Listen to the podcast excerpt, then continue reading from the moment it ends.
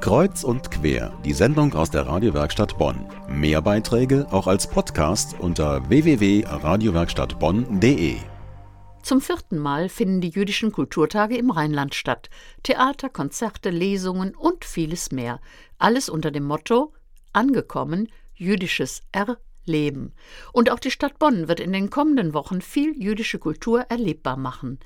Was Besucherinnen und Besucher in Bonn genau erwartet, erfahren Sie von meiner Kollegin Tanja Störtenbecker. Sie sprach mit Bettina Zitron, der Geschäftsführerin der Gesellschaft für christlich-jüdische Zusammenarbeit in Bonn. Heute beginnen die jüdischen Kulturtage in Bonn. Wen erwarten Sie als Besucher?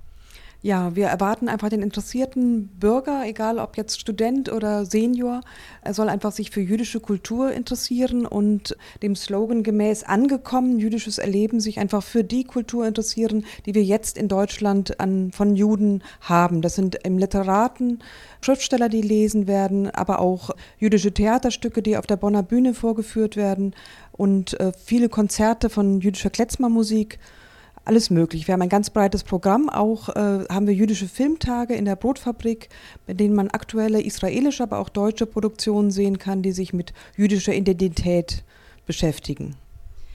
Klezmer-Musik, Sie haben es schon angesprochen. Man hört es, weil es einem gefällt. Muss man, sollte man da irgendwie ein gläubiger Mensch sein, um jüdische Kultur verstehen zu können, zu begreifen? Nein, das muss man nicht. Also es ist natürlich sehr interessant, äh, in den Dialog zu treten und etwas über jüdische Kultur kennenzulernen. Das ist sicherlich auch in der Musik möglich, ähm, wenn man die Texte, die man ja als Deutscher zum Teil sehr gut verstehen kann, weil das Jiddisch eben sehr ähnlich dem Deutschen ist, äh, wird man zum Teil vielleicht auch an den Texten etwas erkennen können.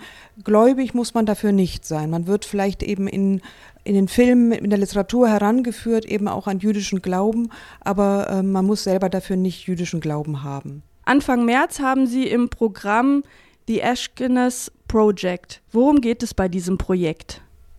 Das ist ein Projekt des Kölner ähm, Kletzmer-Musikers Andreas Schmidtges, der wie auch vor äh, vier Jahren schon einmal sich vorgenommen hat, mit ganz vielen Musikern zusammen jüdische Musik spielen zu lassen.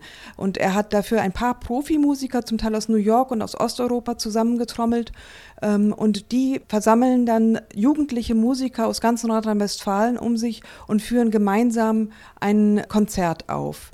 Und die Aschkenaz-Musik ist ähm, im Grunde jiddische Musik, die auf alte deutsche Wurzeln zurückgreift, die aus dem europäischen Musikraum kommt.